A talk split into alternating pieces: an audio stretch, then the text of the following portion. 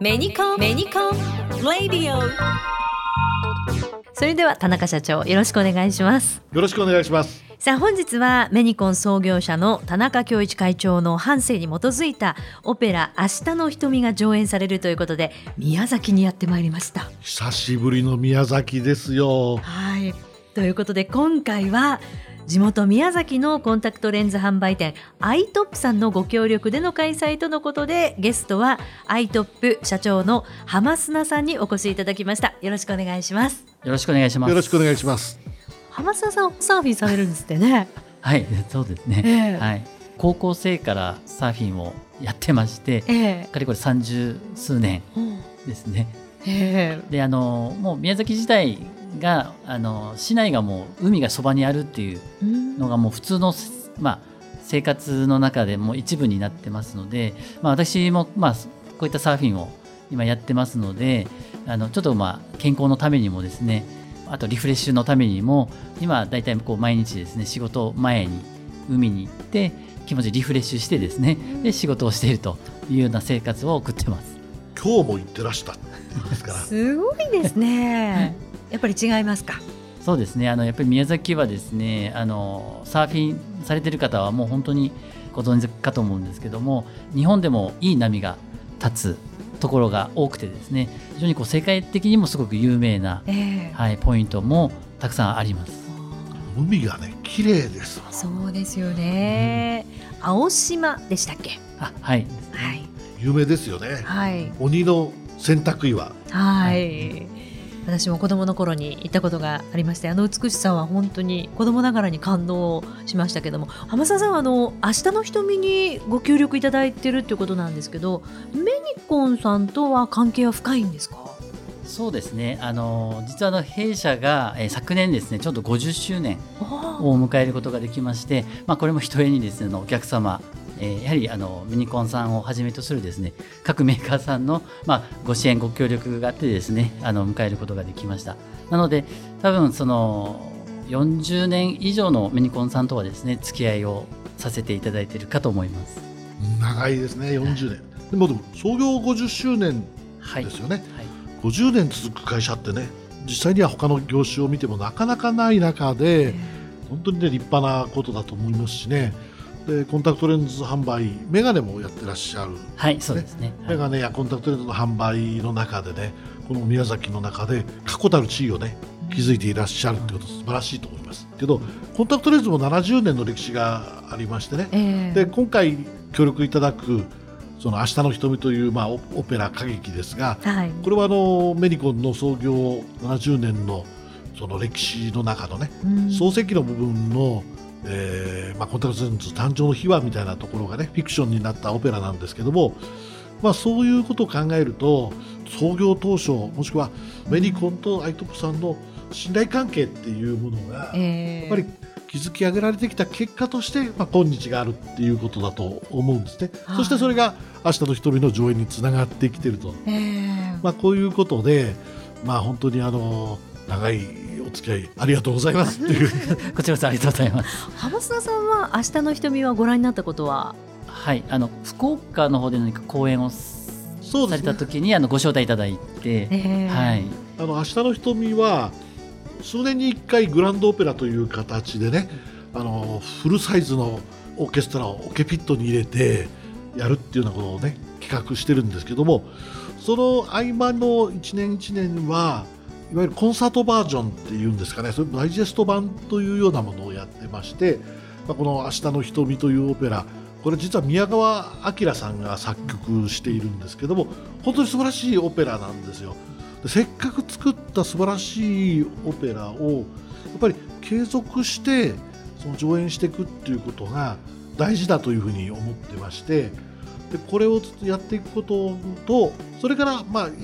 メニコンと立場から言えばコンタクトレンズの歴史を皆さんに知ってもらうという、まあ、この2つの目的を持って、まあ、毎年やっている。その中の一つをあの浜砂社長にも多分見ていただいたんだと思うんですけども今回宮崎で上演いたしますのはその中でも、えーフルサイズではないんですがえーダイジェスト版として、うん。えー上演するものですね、えー。ただですね演出家が変わってるんですよ毎回実は演出が変わるんですけども演出が変わると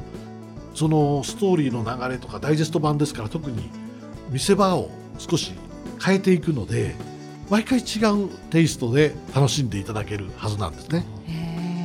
そのまあ、明日の瞳の内容というのが会長が実際に角膜コンタクトレンズをどう生み出していったのか、うん、そのご自身の目で試してみたいなことっていうのは私もあのこの講演を拝見して驚いたんですけれども、はい、あの浜田さんその会長へのそういうこうトライするお気持ちというか姿勢というのはどのようにお感じになられますか？そうですね。あの、まあ、この講演も見させていただきましたしあと、えー、会長の本を出されてまして、まあ、そちらの方もちょっと読ませていただいてやはりものに対しての、まあ、探求心ですね、え。ー、まあ、やっぱりそれがすごい方だなというふうには感じましたですね。もう皆さんの目がこうクリアに世の中が見渡せるようにというお客様ファーストじゃないですけどもそのためにご自身を実験台にされたというのは私も感動しました。まあそうですね、はい、やっぱり70年前の、まあ、戦争第二次世界大戦がね太平洋戦争が終わった直後、まあ、直後といっても数年経ってますがまだまだ混乱している中でね、まあ、誰も見たことのないコンテンツトレンドを作ろうとした、まあ、父のその業績っていうのはまあ、息子だからね、あのすごいなと思います、やっぱりねカリスマのやることって我々では真似ができないようなことをやり遂げてしまうから、まあ、ある意味カリスマだと思うんですが、まあ、そのカリスマの、まあ、物語をオペラにしたのがこの「明日の瞳」ということなんですね。これは宮川先生も実際にそうおっしゃっているんですけど、やっぱり本当にものづくりっていうのがねそのいかにその人間にとって大事なのかっていうことだとか、それから今ちょうどウクライナでこういう戦争が起こっていますけどもその戦争っていうものとそれからその後の平和っていうものとかねどういうふうな流れで我々に関わってくるのかっていうことを象徴するような出来事がこのコンタクトレンズの開発にもあるっていうことをみんなに感じてもらいたいっていう気持ちから作曲をお受けくださったっていうところもあるんですよね。えー、それをね皆さんにぜひ聞いていただきたい見ていただきたいっていう思いで全国に、まあ、年に一度ですけどもツアーを組んでやっている、えー、まあ、そういう事業と考えてます。えーあのアイトップさんがそのお客様に対してまあ、お客様の目の健康を守るでありますとかお一人お一人への丁寧な提案型の積極を積極的にされてるということで、はい、この辺りは具体的にどんなことされてるんですか？あの、まあ、コンタクトレンズも、えー、今ネット販売だったりとかですね、まあ、当然その安売り店だったりとか。やっぱりメガネ業界もやはりそこは同じで,、でまあ、その中で弊社はですねあの眼科病院と一緒になってるお店が、まあ、市内に4店舗、はい、軍部に1店舗計5店舗、えー、あるんですけどもこの5店舗全部があの眼科と一緒になってます。その中であのやっぱりそのやはり目の健康を守るというところでやはりコンタクトレンズメガネもそうですけどもやはり医療機器という扱いでですねあの一人一人お客様のその目の状態、もちろんその目の度数だったりあと毎日の生活スタイルですね。あの例えば何時間のパソコンを1日あのされるのかビジネスでお仕事でそのパソコンをするのか趣味でパソコンをするのかその方その方一人一人であの生活スタイルがやっぱり違いますので、まあ、そういったことを現場でですねしっかりヒアリングをして、まあ、そういったあの目の状態生活スタイルに合わせて、うん、えー、コンタクトでもメガネでもあのお客様にですね一人一人あのご提案をしております。やっぱりねコンタクトレンズって医療機器ですから正しく使ってもらうっていうことが非常に重要なことでまあ、そのためにはね眼科医の先生と協力して普及していくっていうことがすごく重要なんですよ。えー、そういう中でアイトップさんは眼科と協力し合ってコンタクトレンズの提供されている。まあ、これは我々が進めているメルスプランっていう、まあ、サービスがあるんですけどねこれはあの、まあ、世間で最近よく言われるサブスクの一つの形なんですがこのメルスプランというのこそコンタクトレンズを正しく普及させるために作ったサービスシステムで、眼科医の先生の、まあ、処方指導に基づいてあのレンズを使い続けるために何が必要かということを本当にそこに盛り込んだサービスシステムなんですよ。えーまあ、詳しいことは今日はお話ししませんけども、えーまあ、それをその一緒にやっていただいているアイトップさん、うん。そしてそれを積極的に推し進めてくださっていることでこの宮崎エリアにたくさんのメルスプランのお客様を生んでくださっているということに、うん。ある意味メリコンとしては感謝の気持ちとそして先ほどから申し上げているようなそのコンタクトレンズは医療機器であり正しく使うことが重要であるということがその開発者の気持ちとしてにじみ出ているオペラ。うん。え。ーこれを見ていただきたい、まあこういう中でこの宮崎開催っていうことを、今回決めたわけですよね。ええしかもあの今日はこの収録の前に社長生き目神社さん参拝されてらっしゃるんですよね。そうあのね実は宮崎に何回か来てたけれどもその生目神社というのがねあることは知らなかったんですよ。はい。知らなかったけれどもそれこそネットサーフィンをねしていて、はい。あ、そして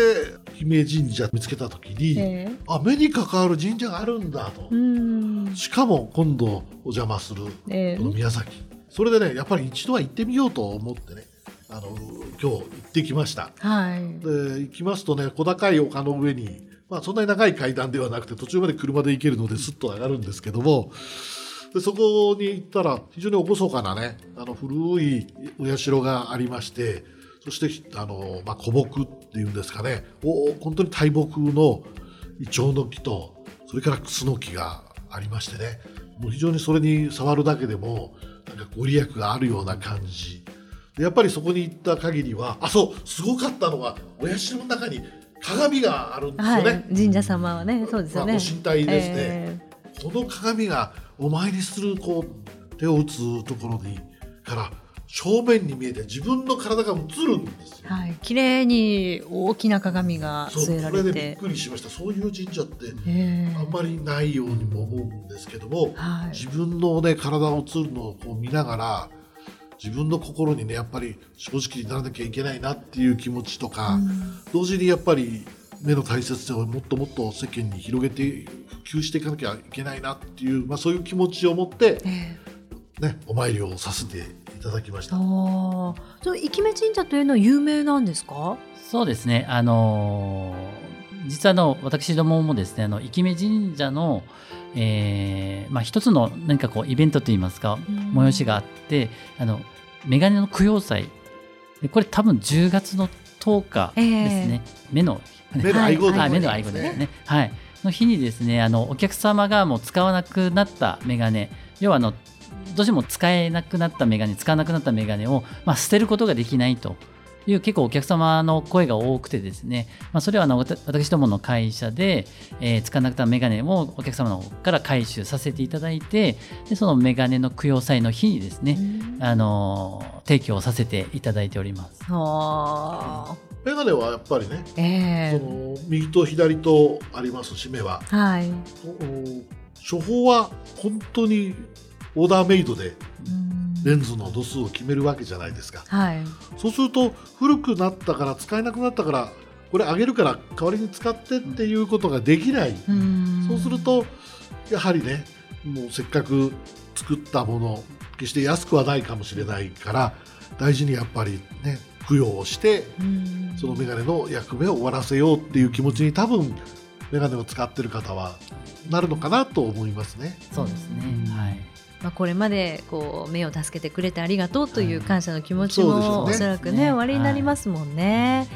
でこういうこう今目のお話をいろいろさせていただきましたが今日宮崎にせっかく、まあ、神社さんにも行かれたということなんですけどもあの宮崎の観光のお話もちょっと伺いたいなと思いまして。食べ物はやっぱりあの結構県外の方来られたらもう本当に食べ物は美味しいというふうによく言われまして、ええ。まあ、やっぱり一番はあの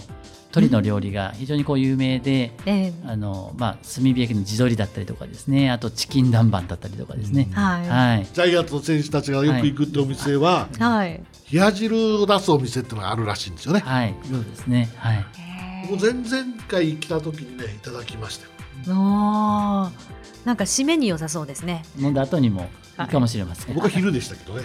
そうです。すみません。昼に締めさせてしまいますね。はい。まあそろそろね、えー話も尽きないんで、そろそろということなんですけれども、またあの本社のメニコンさんの名古屋の方にもぜひ浜田さんお越しいただきたいですよね。あもちろんね、あのうんお互いに行ったり来たりし合って、はいで信頼関係を高めていくっていうことがねビジネスの中で一番大切です、で50年あるからって我々もそれであぐらをかくことなくですねお互いが発展できるように意見交換をする機会をねどんどんどんどん作っていきたいと思います。はい。ということで本日はアイトップの浜砂社長にご出演いただきました。どうもありがとうございました。ありがとうございましたありがとう。ございました。あ田中社長ありがとうございました。りがとうございました。メニコンどうも桜井翔です1枚で。近くも遠くもアクティブに。遠近両用コンタクトレンズならメニコンのラクティブ。あ遠近なんて自分にはまだまだ早いと思ってません？まずは眼科へ。ソフトもハードもメニコンラクティブ。ラクティブに行こう。コンタクトレンズは高度管理医療機器です。必ず眼科医の指示に従い正しくお使いください。